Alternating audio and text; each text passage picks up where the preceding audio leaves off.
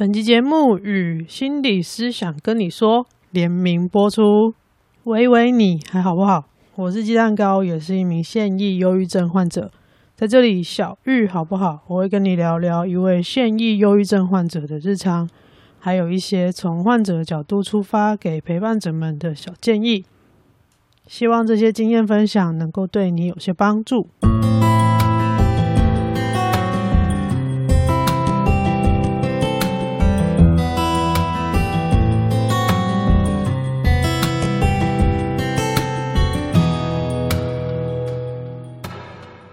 这次内容是听到心理师想跟你说的苏苏跟福福他们在他们第三十六集的 Podcast 最后面的召唤，而且我自己没有第一时间听到，是草木谈心的木跑来跟我说的，说苏苏福福有在叫你哦，然后我才赶快去听，听了他们的召唤之后呢，我就跟苏苏福福联络，于是就。凑成了这次的录音，我就去跑他们跑去找他们聊天了。让我印象最深刻的就是我们在节目的内容当中，一个两亩各自表述，然后这个两亩的梗呢，我在录音的那一天想起来就会大笑，现在想起来也是蛮好笑的。但我那一天真的是笑的跟疯子一样，突然发现我好像开始可以。比较像生病以前那样子的疯狂的笑，很白痴的笑。我自己后来回听音档，我发现我的笑声也疗愈了正在听音档的我自己。这个跟。我开始做 podcast 的起点是百灵果 news 的 Kylie。对于当时只能整天躺床的我来说，在 podcast 里面听到他那种笑起来好像传可以传过好几条街的笑声，我是很羡慕的，因为我以前也是那样的人。我谢谢他的笑声，而他鼓励我做 podcast。做了这样一年多，我开始发现，我也在节目里面开始出现了这样子的笑声。是很感动的事情。另外，也非常谢谢叔叔跟福福给我了满满的生活练习素材，非常多的苦口婆心。这些这些话呢，在很多无力的时刻、没电的时候，都是我可以从脑袋里面拿出来，设法让自己感觉。是一个有用的人，感觉自己有用，在每一个呼吸的间隔，就稍微可以不那么痛苦了。毕竟我们没有办法自己停止呼吸，那么还在呼吸的时候，每一个呼吸的中间，感觉自己好像还有一点用，那个痛就比较不会那么痛了。有点难形容，不过就先直接听我跟舒舒服服的聊天吧。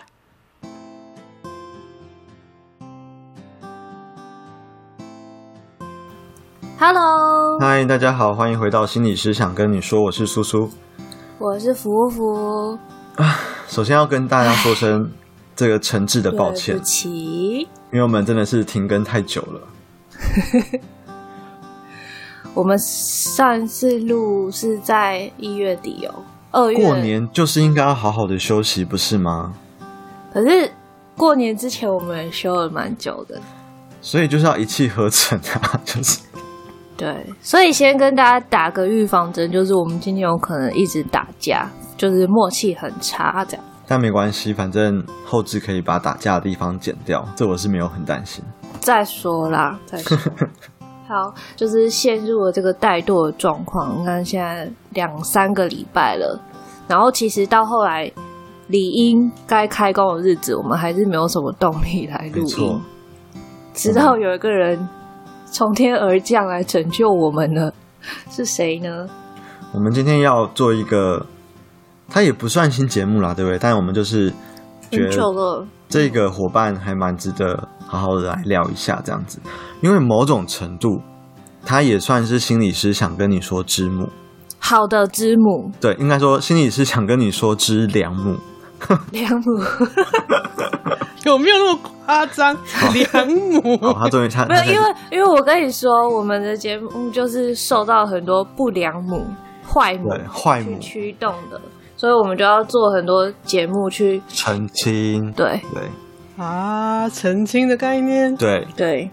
好，这个良母自己跑出来了。介绍一下 这个良母，你是跟他的渊源是怎么怎么怎么那个？因为良母这这名字实在太好笑了。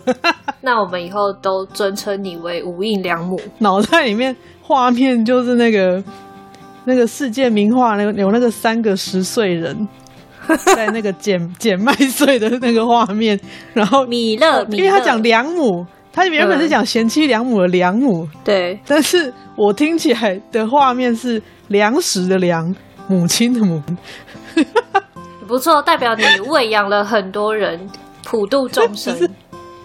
三个那三个十岁人呢，就是他们捡捡捡，然后捡到就是对着、啊、对着面前的你姨母笑这样。哎、欸，其实这个印象还不错。对，你现在就是心理师想跟你说知良母一号。如果有二号，我们会再做一集。啊、好，欢迎鸡蛋糕，欢迎。嗨嗨，呃，我是鸡蛋糕耶。Yeah. 我的节目是维维，你还好不好？是一个现役忧郁症患者的日常 podcast。嗯、这个忧郁症患者就是我本人。OK。所以这个 podcast 的内容主要就是讲我自己的治疗、智商。跟日常修养的过程，嗯嗯，因为我那时候刚确诊的时候，症状非常严重，所以就是等于是人生好像被迫按了一个暂停键，嗯哼，全部打掉重来。那这个整个有点像破碎，然后再慢慢重建的过程当中，做这个 podcast 的起心动念是，其实是百灵果的凯里鼓励我的。哦，真的，嗯，对。那个时候，台湾的 podcast 还没有很多。后来想一想，我发现，在忧郁症的部分，嗯，卫教的资料都是很空泛的。嗯哼，嗯，就是他都给我们大原则，比如说给陪伴者的讯息就是，哦，你要陪伴他，你要接受他的 负面情绪。但是，当我真的我掉进漩涡了，然后跟我朋友说。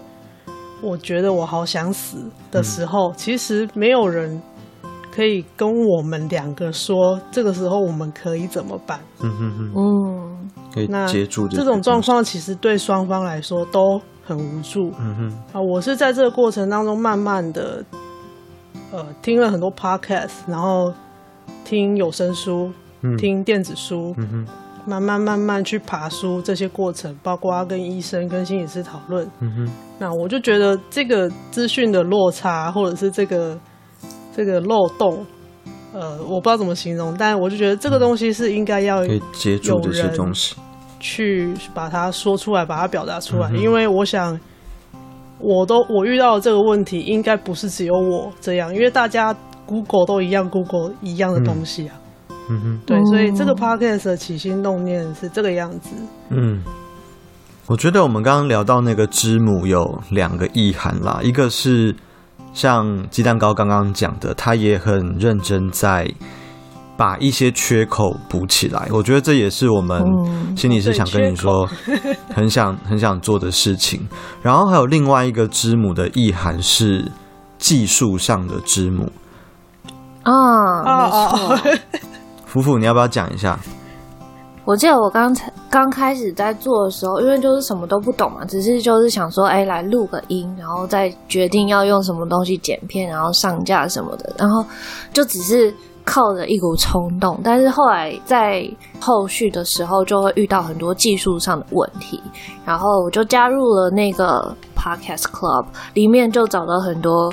一个是鸡蛋糕跟另外一位杰西大叔他们的共同创作，就是呃收集了一个非常完整、非常庞大的那个应该算是勤劳包了吧，根本不是懒人包，庞大资讯人包，庞大资讯人包，几乎就是我遇到什么问题，我都可以找得到怎么解决，然后在这个勤劳包里面开始了我们的节目，然后从。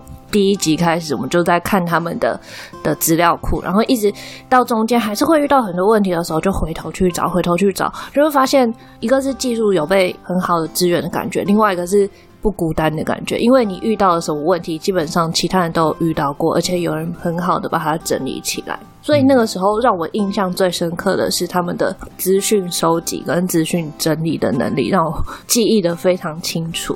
对，我们就前人种树，后人乘凉的。概念对，因为我的节目是二零二零一一九开张的嘛，那那个时候刚好是台湾的 podcast 正好要开始要爆量的时候，嗯哼，那我们开那个时候开始制作的 podcast 的时候，就是中文的资源很少，大部分都是英文的，像最开始做的像是科技导读啊，嗯，马里欧啊。百灵果啊，他们那几个都是呃外文能力很好。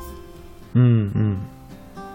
那我自己生病之后，其实有出现很严重的阅读障碍，现在有好一点，但是那个时候是看字是很有问题的，那英文就完全看不懂了。现在也还是还是不太认得英文字母的形状。所以慢慢的、慢慢的就是在也是也是很多群组会讨论啊，社团讨论，然后我就会习惯性的把它笔记下来。我会习惯用笔记软体笔记下来。嗯、那渐渐的呢，我也开始做了几个月之后，就突然变前辈，因为这是一个很新兴的、很新兴的一个一个一个一个一个生态圈嘛。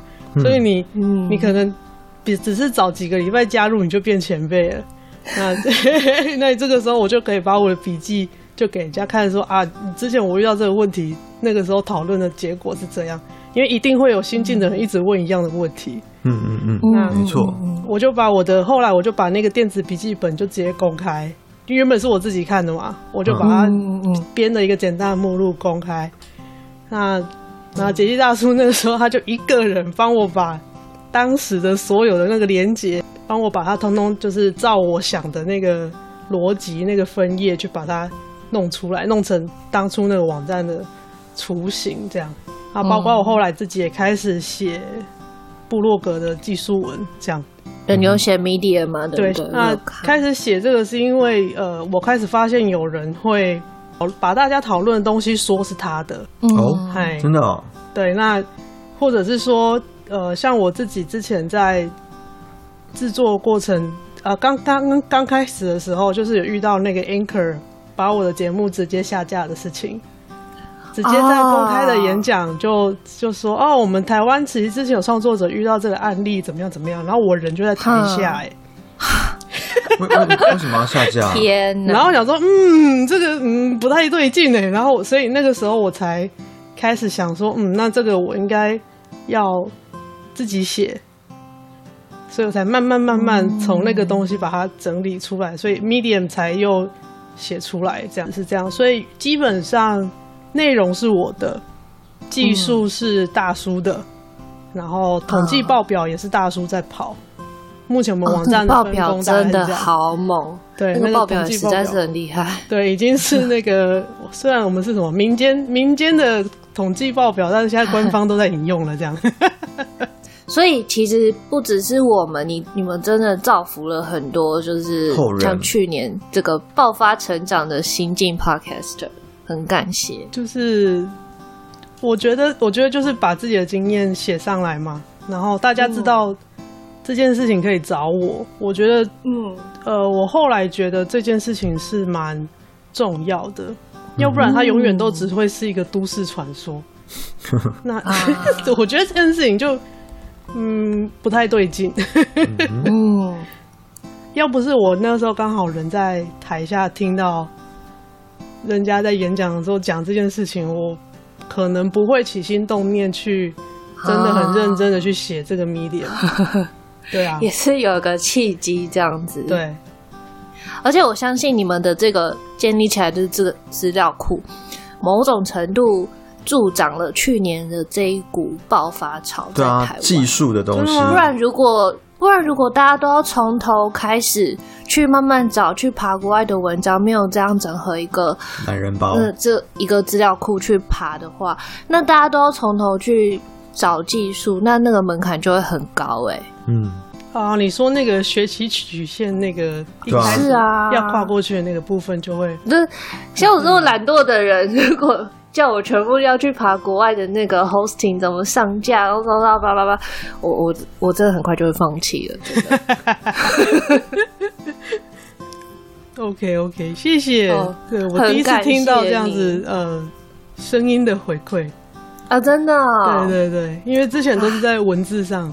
哦，嗯嗯嗯，谢谢。不太有机会跟你当面表达这个感谢啦，大家。对对，谢谢。我就我来当代表这样。而且我现在也在练习，就是接受，对不对？接受这个谢谢。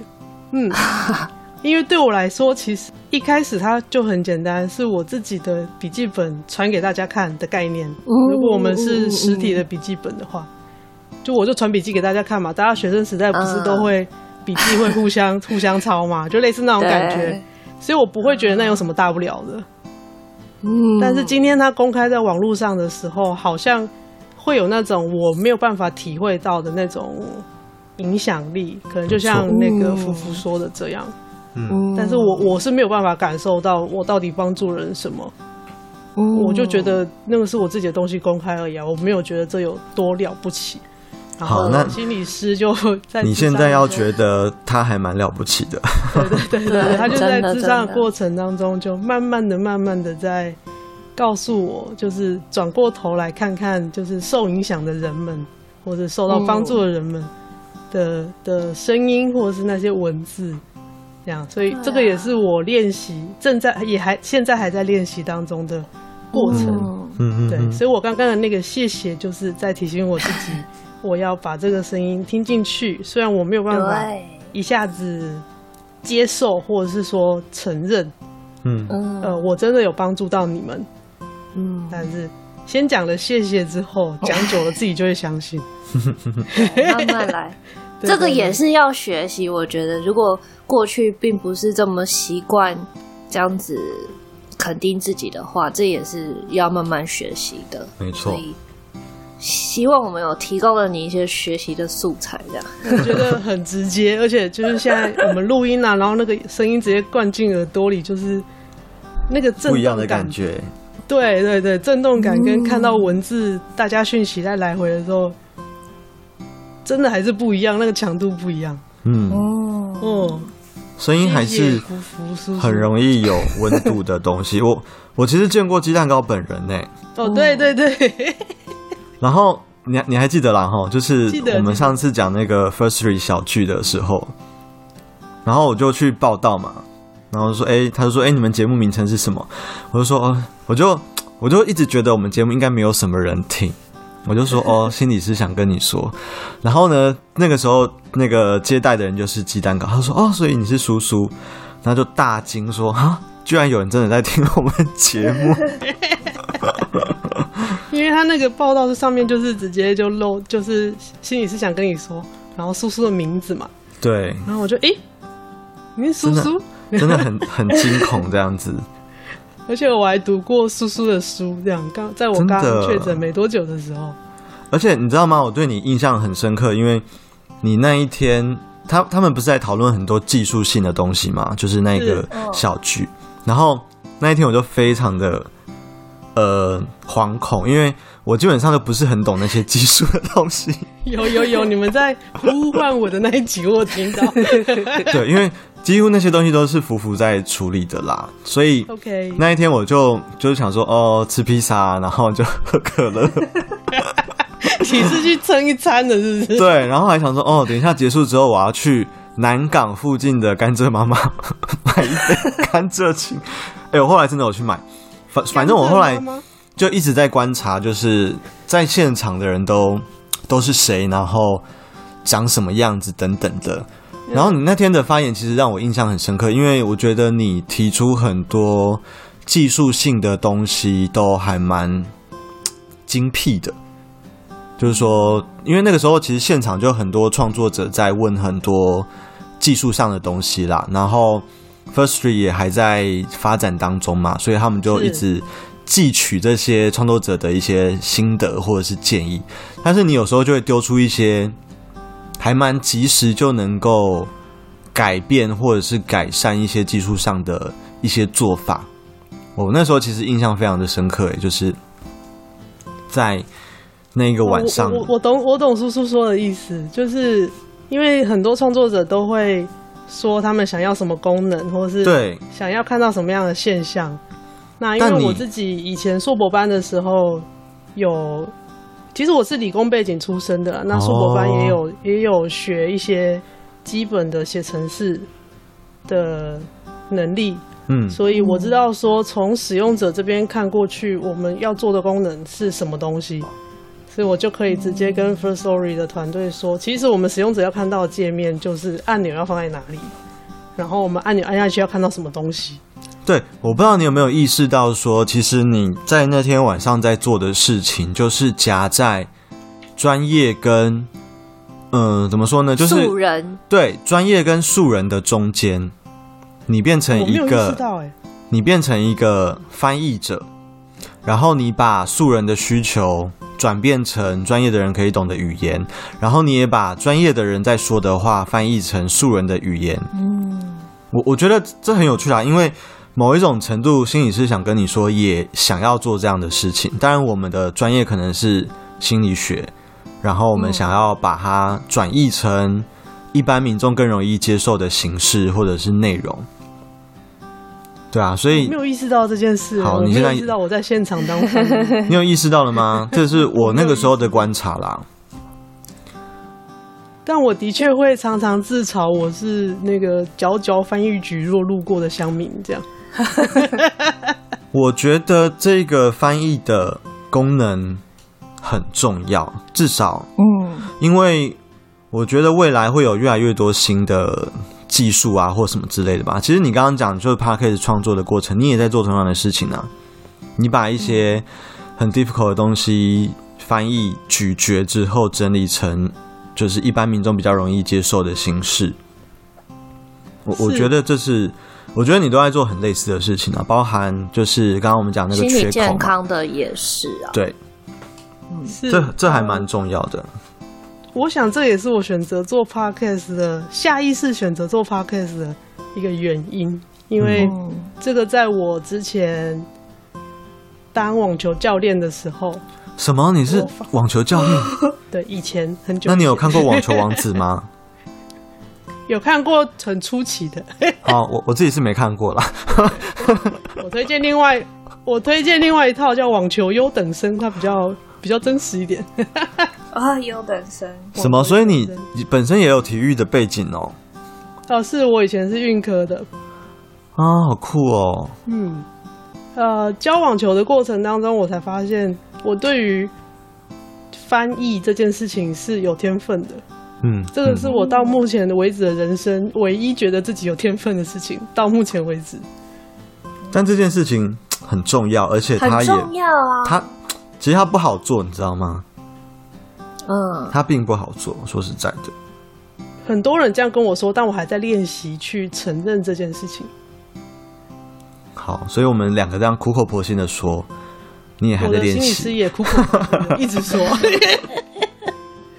但我还在练习要去承认这件事情。我知道这是我的天分，但嗯，要承认这个天分很难得，还有一段距离。嗯哼，对，我有感受到。这件事情在这么长期的智商过程当中，有感受到这个东西。嗯，对。然后谢谢叔叔。嗯，而且除了天分之外，除了天分之外，也觉得好像不管你现在身处哪个领域，你都会，我觉得有点不自觉的就往这条路上面走去。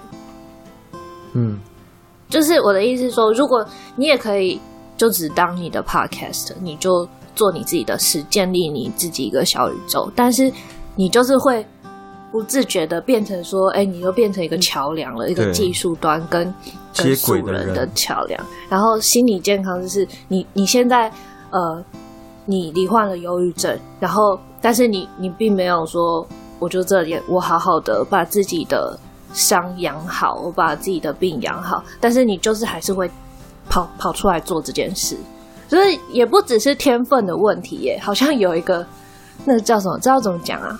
下意识的命在驱动命命运。命运。命运。命运，对啊，诶，这个我之后可以再跟我的心理师讨论看看。好好好，对，但当然就是另外一个提醒啦，就是它它可以是一个命运嘛，但它也很可能是我们内在某一种心理状态的展现，就是说你可能会。不自觉的一直呃一直 push 自己在，在在使用自己的精神或体力来付出给别人，那这这件事情也是一个可能是一个这样的内在的状态的呈现，当然它没有好或不好，可是就是要去留意到这样的呃这样的状况。对啊，所以会有习惯有这样的模式，这样即使我没有很清楚的意识到，但我一直会这样子做的意思。对对对，或者是说你你对这件事情有发现之后，你可以去看到它可能带来了哪些好的影响，那或者是同样的，它可能带来了一些成本，可能会，比方说你可能会熬夜爆肝，就只是为了，比方说做完一个节目，然后然后可能影响到自己的健康啊等等的啦。对，所以。任何事情都可能有好的一面，或者是有影响的一面，或者它也会带来一些。我我很喜欢讲成本啊，就是说你要付出一些东西来 cover 掉某些你的体力上啊、心力上的一些付出等等的。嗯，对啊，就是要观察后续的效应，就是外在的跟内在的都要。对，但至少我们就先看见了这件事情啦。我觉得这样也。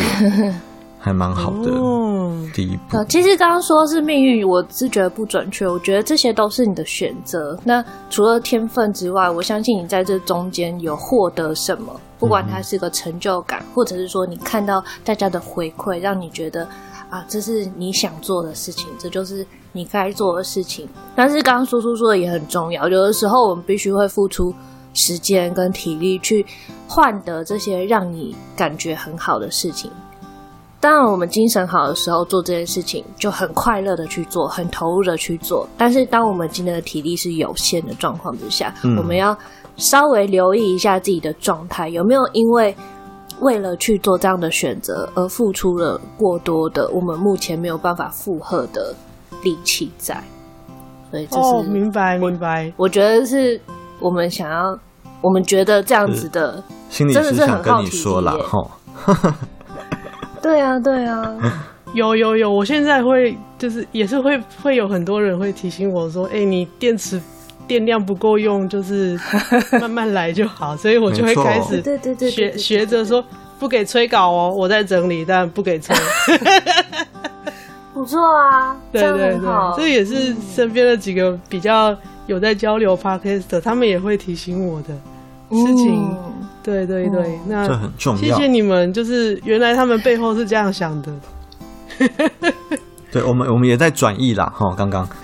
就是他们有知道你所用的 term 是什么，比方说他们知道你说电力是代表什么意思，然后你不用讲太多，因为我怎么样，所以我会累。你只要讲电力，大家都了解你是什么意思的。这也是你前面的。铺陈铺得很好，让大家可以秒懂，这就是你翻译做得好嘛。所以，所以大家也会知道，也会来提醒你。那这就是一个很不错的互动关系，我觉得啦。哦，嗯，我还蛮喜欢这些旁边的观察，因为那个这个是可以提醒我自己去去，有点像转过身看自己的状态。嗯，然后我觉得这个在。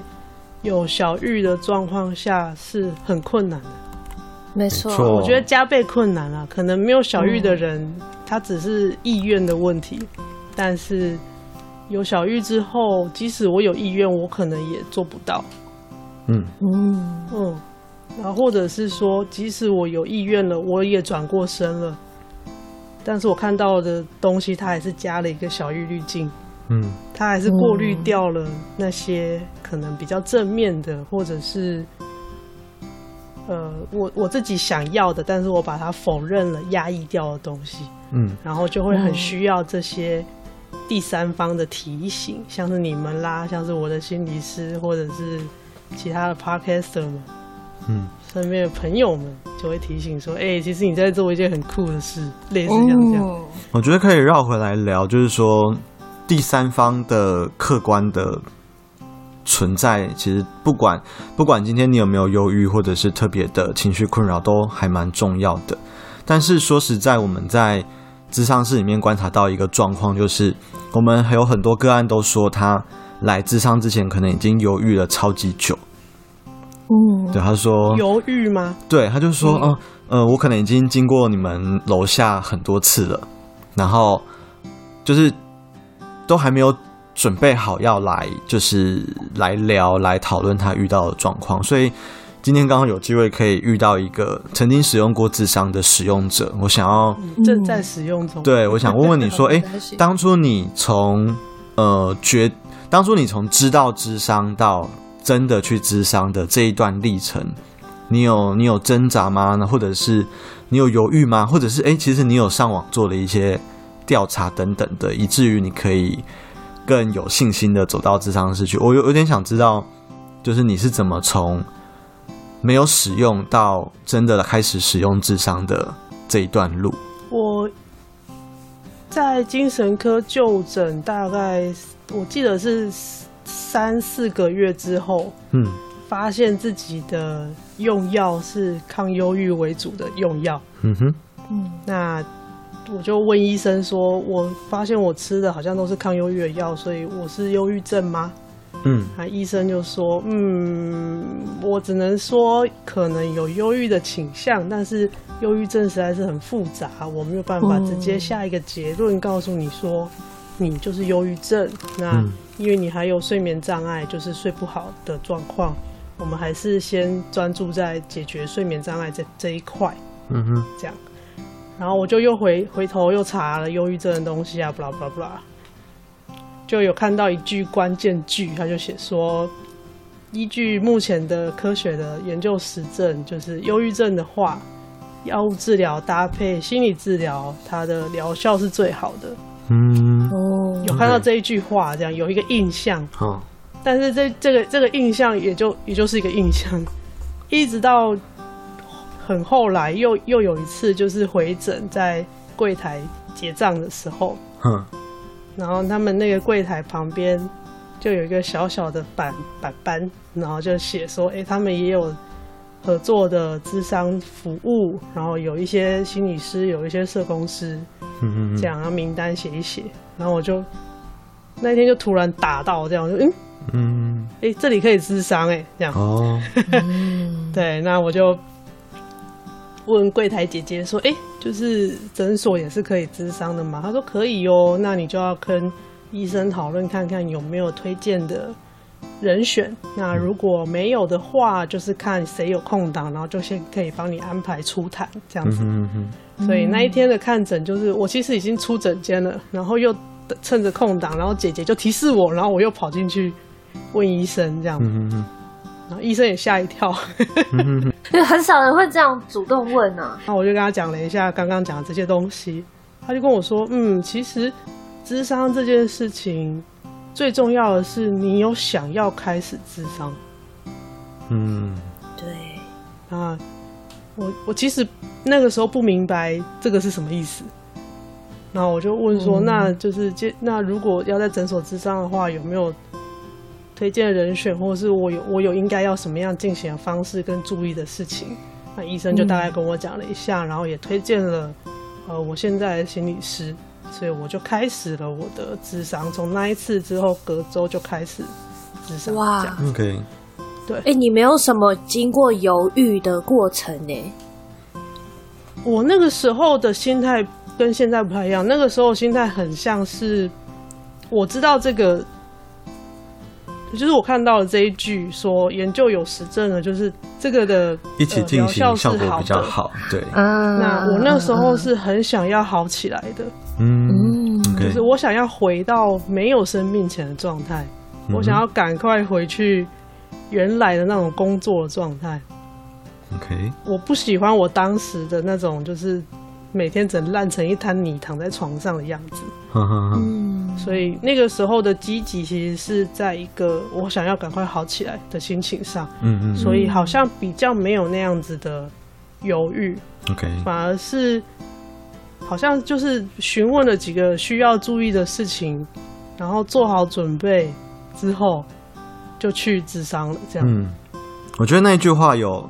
有有，它很像一部小说的前奏，就是你你看到一篇资讯，他说，嗯，如果你是忧郁的患者的话，可能使用药物跟智商如果可以一起进行的话，效果会比较好。这句话很像一个小小的种子啊，它在你的心中让你意识到说，其实除了用药之外，还有另外一些我们可以做的事情。是没错，对，然后你就把握机会。去就是去去问啊，然后就约了时间这样子，也刚也很刚好，因为我那时候就是等于是日常生活完全停摆嘛，嗯嗯嗯，那平日的时间基本上都是空白的，所以当时就是约了一个平日下午的时间，哦，就这样开始了。嗯哼，那那你接受完咨商之后，你你自己的比方说感觉是什么？前几次或者是已经到现在蛮多次了，你自己每一次走出智商室的的感觉或状态是什么？我印象蛮深刻的是第一次智商，就是坐下来，然后就签那个知情同意书嘛，就是大概讲一下说我们可能会预计进行几次，然后。呃，什么不能录音录影，或者是有必要录音录影，就是为了呃研究，然后双方都要知情同意之类的那个守则，好像大家都会签，对不对？对对对。然后一式两份嘛，双方都要签名，然后留一份这样。嗯啊，签完之后呢，我心理师就不讲话嘞，他就坐在那边就是看我。然后我那个时候我感受到的是，他就是面无表情的。搞不好人家有在微笑。我对人的表情的感觉比较，就是在生病之后比较不敏锐，所以他对我来说是面无表情的。OK，到现在有稍微好一点，我不知道是他的表情变多了，还是我的感觉变敏锐了，这个 没有办法确定。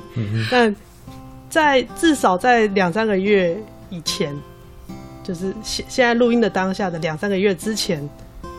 呃，应该有将近两年的时间，我觉得我的心理师大部分都是面无表情的状态，可能他的表情变化不是很大，这样。好，那第一次的智商呢，他就是签完了，他就坐，他就他就他就坐在那边看着我，都没有讲话，我就非常非常的不自在，然后我就就是空气很安静，就凝结的感觉，然后我就。嗯，所以我们是开始了吗？他说对，开始了。然后又是一阵沉默，因 为我我真的不知道讲什么，然后他也不问问题。OK，这可能是他的风格啊。我后来呃花了几周的时间，才慢慢的找到跟他相处的模式，嗯、就是他很少主动问问题。嗯，这是他的风格，所以。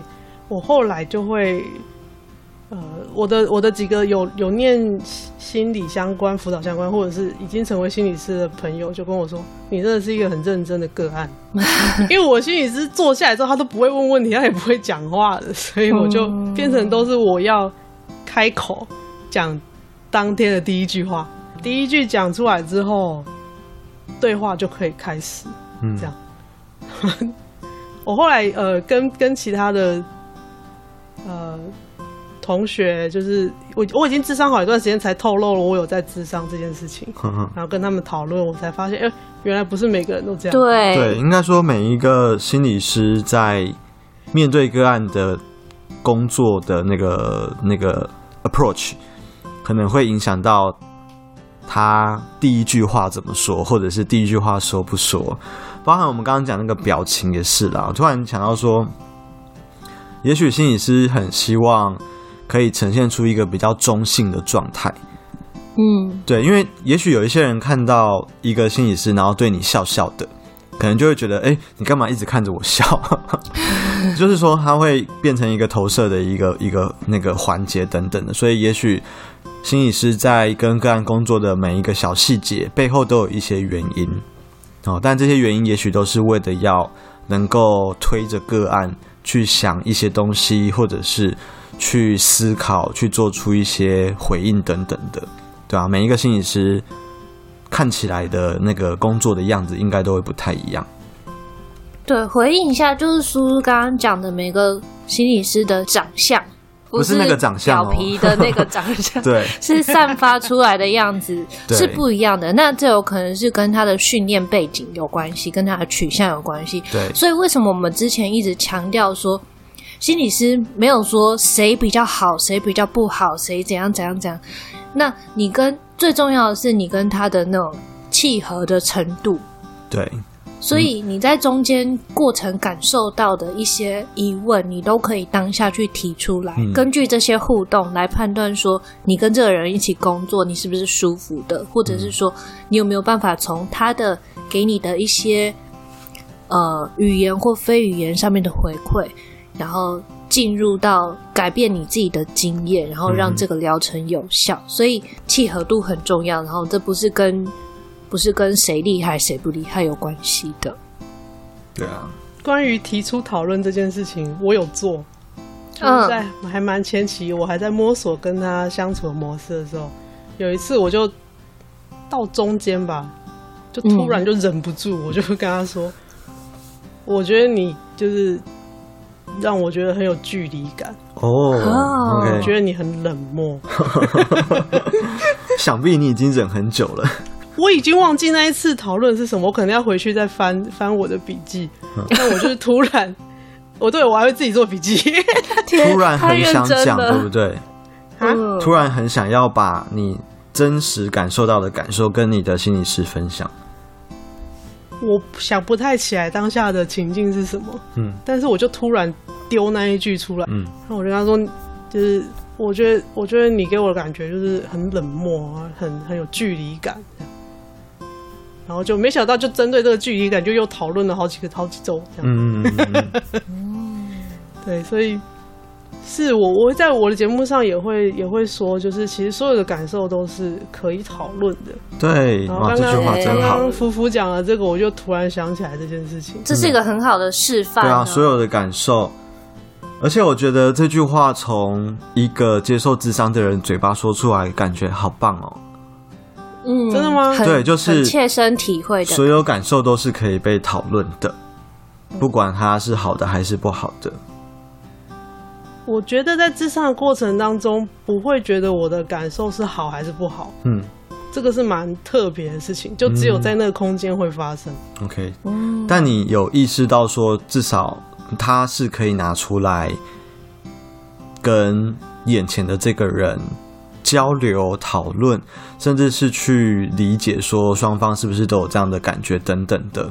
我我觉得这件事情还蛮还蛮困难的啦，就是。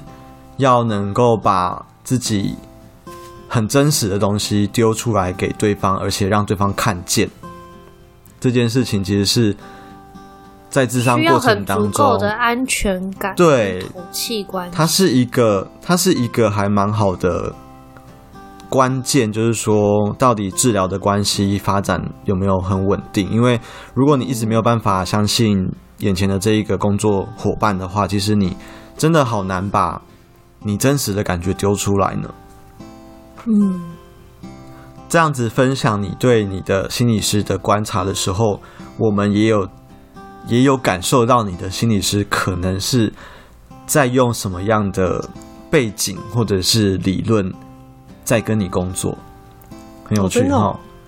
哦，对，就是说这是一个个案观察到的的一个临床现场啦。那我们好像也能够。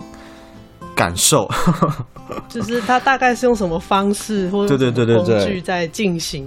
对啊，很有趣哦。就是我觉得好像好几面镜子这样照照照，真的，一去一直照射 照射来照射去的。嗯，好有趣。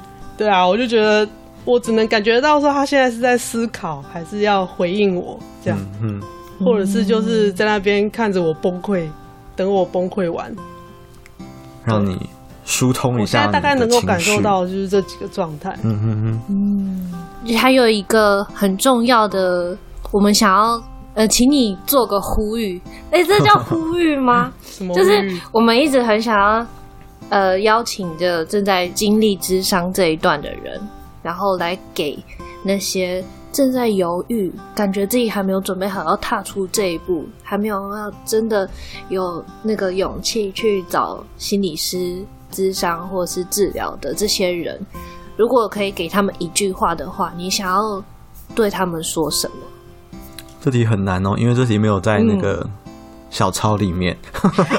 欸，不要透露有小超的存在好吗？对，我会觉得就去吧。嗯哼，我觉得就去吧，因为这件事情对你来说有困扰，那它就是困扰。嗯，困扰没有分大小。OK，耶、yeah。嗯，哦，这句话很棒。很好，对，困扰没有分大小，就是只要是困扰都可以带进智商室里讨论.因为所有的课题它都可能牵涉到后面，有点像几瓜巴掌，就是一串肉粽这样子。嗯哼，就你前面感觉到那个一点点不舒服，那可能只是线头而已。嗯，但后面可能，呃，心理师可以。心理师、社工师，或者是在做治疗的过程当中，他其实可以陪着你去爬输出后面的那些东西。嗯，就是我自己现在在智商，长期这样智商下来的感觉是这样，就是有时候只是隐隐约约一个感觉，但是他被心理师抓住的时候，然后往那个里面一直戳，一直戳，一直戳，一直戳。当然，多数时候是不舒服的。这件事情是需要一点心理准备，或者是有一点毅力去面对这件事情。嗯哼，它不是很容易，嗯，也的确很不舒服。嗯，啊，我也跟我心理师抱怨过这件事，就是那个智商完之后，我都会那时候还比较严重的时候，智商我可能都要躺两三天，起不来。现在好一点，可以躺半天到一天。对，真的是蛮累的，非常非常辛苦。嗯嗯，他没有很舒服.就有点像你的心理师把你那个那个伤口这样啪打开，然后用那个棉花棒，然后用双氧水这边用力的撸撸撸撸撸撸清创这样，一直刮，一直刮，一直搓，一直搓，一直搓。对。但是暂时不想被搓的时候也是可以说的，这个我也试过。嗯，对，我就说，我就说。哦，我暂时先，我现在暂时先不想谈这个问题，这个已经持这样谈了好几个月，我想我想先先停一下，嗯，他就有先停个两三周，但后面就有感觉到他还是试着要拉回来，就是逼我去面对那个比较大的伤口，这样。嗯，那个那个那个动态的过程，慢慢在比较长期的关系以后就有感受到，嗯，那我智商的这个。次数其实已经远远超过他一开始第一次出谈的时候建议我的次数了。嗯嗯，对，但我现在已经远远超过那个数字。然后霸掌就一直一直拉出来，这样一直拉出来，一直拉出来，就是我的议题非常非常的复杂，很多很多事情纠结在一起。OK。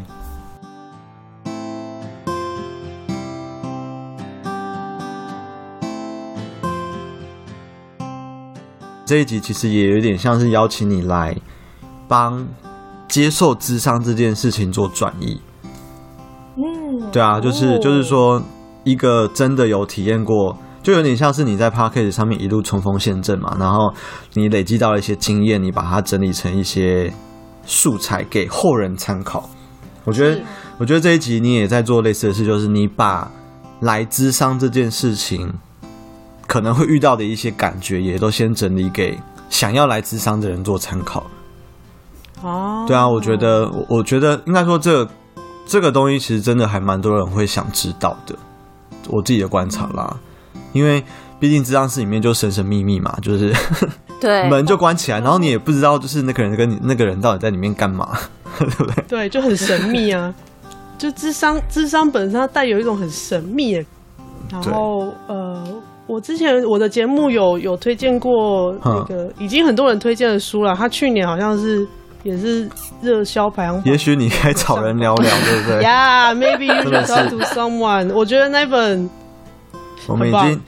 但我们已经推到觉得有点神了，你知道吗？因为每一个人都在推荐那一本。对，但没有人，目前没有人写的比他好哎，真的。就是他真的蛮活灵活现的，很很 real 啦，真的很可爱一本书。就是他同一个人在心理师跟个案这两个角色切换，然后转换这样子，整个文笔的呈现、情节的呈现、个案的故事的呈现，他所有的故事线都抓的很好。嗯。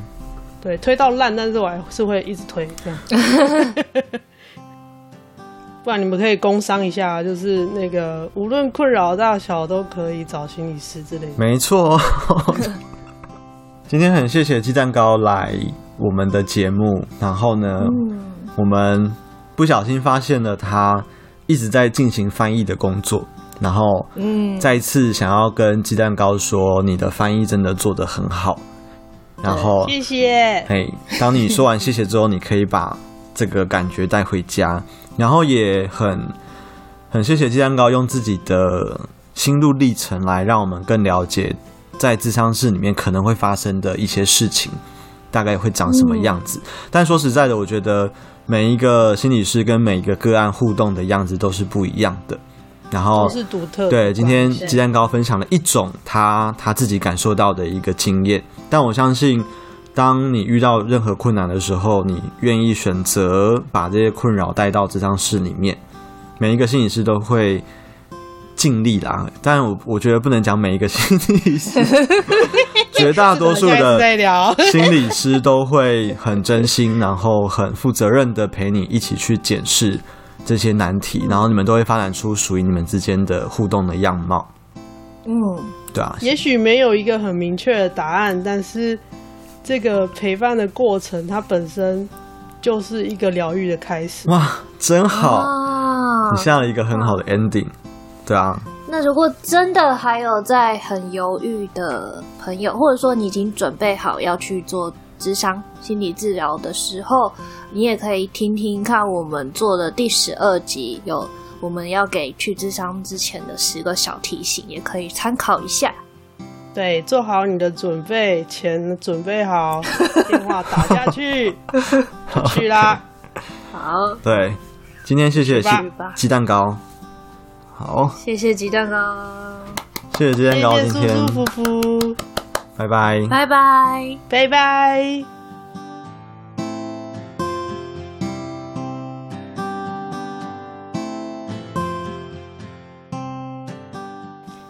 然后什么无印无印良母？